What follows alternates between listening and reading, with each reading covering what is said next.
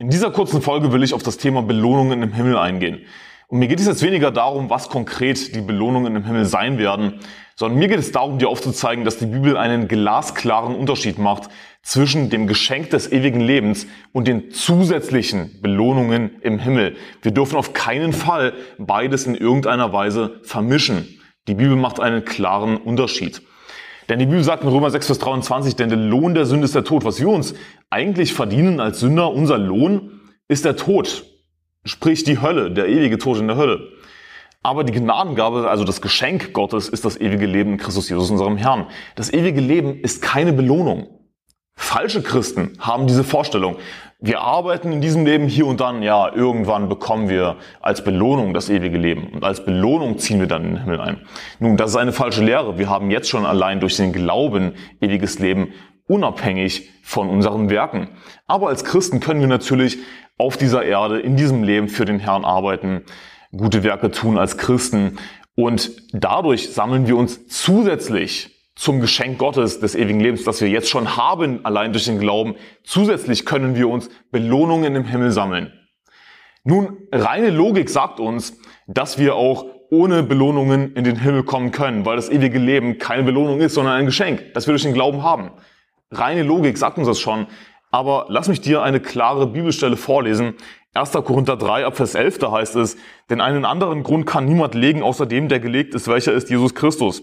Wenn aber jemand auf diesen Grund Gold, Silber, kostbare Steine, Holz, Heu, Stroh baut, so wird das Werk eines jeden offenbar werden. Der Tag wird es zeigen, weil es durchs Feuer geoffenbart wird. Und welche Art das Werk eines jeden ist, wird das Feuer erproben. Wenn jemand das Werk, das er darauf gebaut hat, bleibt, so wird er Lohn empfangen. Wird aber jemand das Werk verbrennen, so wird er Schaden erleiden, er selbst aber wird gerettet werden, doch so wie durchs Feuer hindurch. Was hier beschrieben wird, ist der sogenannte Richterstuhl Christi, wo unsere Werke als Christen erprobt werden. Ob sie was getaugt haben. Jeder tut natürlich irgendwelche Werke, aber hier wird erprobt, waren das wirklich sinnvolle Werke, die wir für den Herrn getan haben, für die wir Belohnung verdienen oder nicht. So stellt sich die Frage, was passiert, wenn alle meine Werke sinnlos waren? Und es gibt hier offensichtlich die Person, die angesprochen wird, ja, die gar keine sinnvollen Werke hatte, die gar nichts für den Herrn getan hat. Sie hatte gar keine Werke. Werke im Sinne von gute Werke, für die sie Belohnung empfangen hätte. Denn das heißt, wird aber jemand das Werk verbrennen. Also es verbrennt einfach alles, was derjenige getan hat. So wird er Schaden erleiden. Er selbst aber, die Person, wird gerettet werden, doch so wie das Feuer hindurch. Warum? Derjenige hat geglaubt, er hat ewiges Leben. Es wird eine klare Unterscheidung gemacht, eine glasklare Unterscheidung zwischen dem Geschenk des ewigen Lebens und den zusätzlichen Belohnungen, die derjenige nicht hatte. Aber er kommt trotzdem in den Himmel. Warum? Weil es eben eine klare Unterscheidung gibt. Die Belohnungen sind ganz einfach zusätzlich. Leider gibt es zu dem Thema viel Verwirrung. Es gibt natürlich ganz einfach Irrlehrer, die sagen, du musst von deinen Sünden umkehren, um gerettet zu werden, Jesus zu deinem Herrn machen, Jesus nachfolgen, dies und das.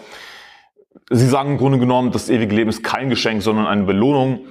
Und das ist natürlich Werksgerechtigkeit, diese Leute fahren zur Hölle. Leider gibt es aber auch Christen, ja, die wirklich gerettet sind und ähm, sie vertrauen auf den Herrn allein, um in den Himmel zu kommen. Sie sagen natürlich, nein, ich muss nicht mein Leben ändern oder irgendwas. Ich vertraue Jesus allein, um in den Himmel zu kommen. Aber wenn jemand gerettet ist, na, dann wird sich irgendetwas zumindest ändern. Zumindest irgendetwas, irgendwas Kleines wird sich ändern. Der wird irgendwas Gutes tun. Und sie sind ganz einfach wischiwaschi, was das Thema angeht.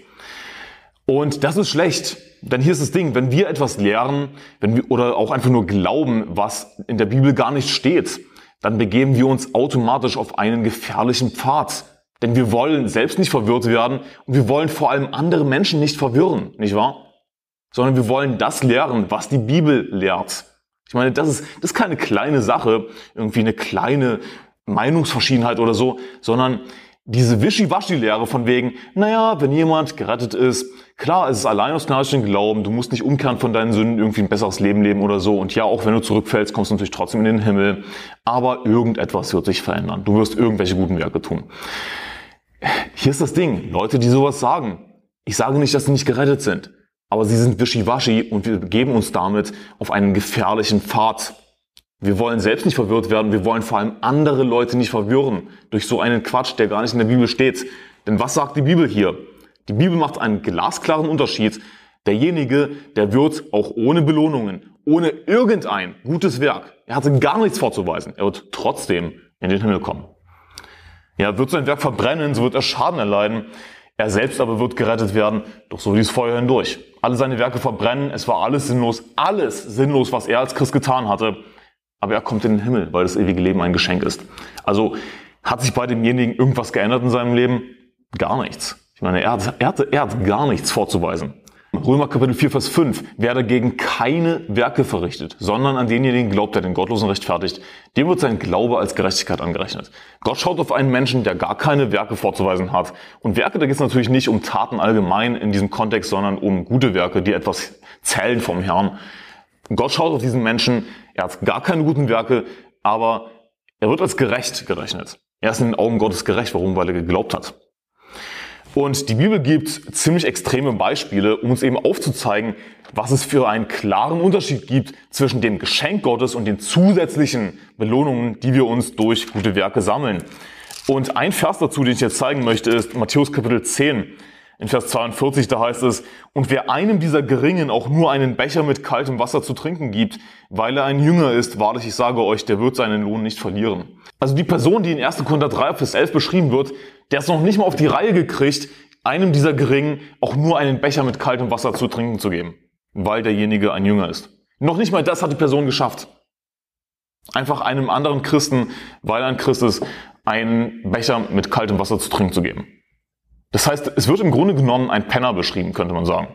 Ich meine, natürlich sagt die Bibel das nicht, wer da konkret beschrieben wird, aber mir fällt dazu eigentlich nur ein Penner ein der halt Gott sei Dank gerettet wurde und dann eben so weiterlebt wie vorher und einfach gar nichts tut. Ich meine, wenn Jesus hier sagt, und wer einem dieser Geringen auch nur einen Becher mit kaltem Wasser zu trinken gibt, weil er ein Jünger ist, wahrlich sage euch, der wird seinen Lohn nicht verlieren. Jesus gibt das Versprechen, der wird seinen Lohn nicht verlieren. Für diese einfache, winzige Tat. Und dann lesen wir aber in 1. Korinther Kapitel 3, wird aber jemand das Werk verbrennen, so wird er Schaden erleiden, er selbst er wird gerettet werden wie das Feuer hindurch. Also alle seine Werke sind verbrannt. Es war alles sinnlos. Soll heißen, er hat noch nicht mal diese eine kleine gute Tat getan.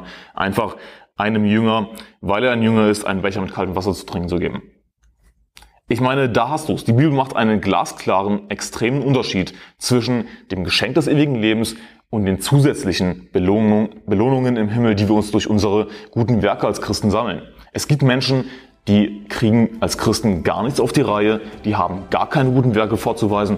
Ja, warum kommt er dann in den Himmel? Nun rate mal was aufgrund seines Glaubens. So einfach ist das. Ich hoffe, diese Folge hat dir geholfen. Gottes Segen, bis ein andermal.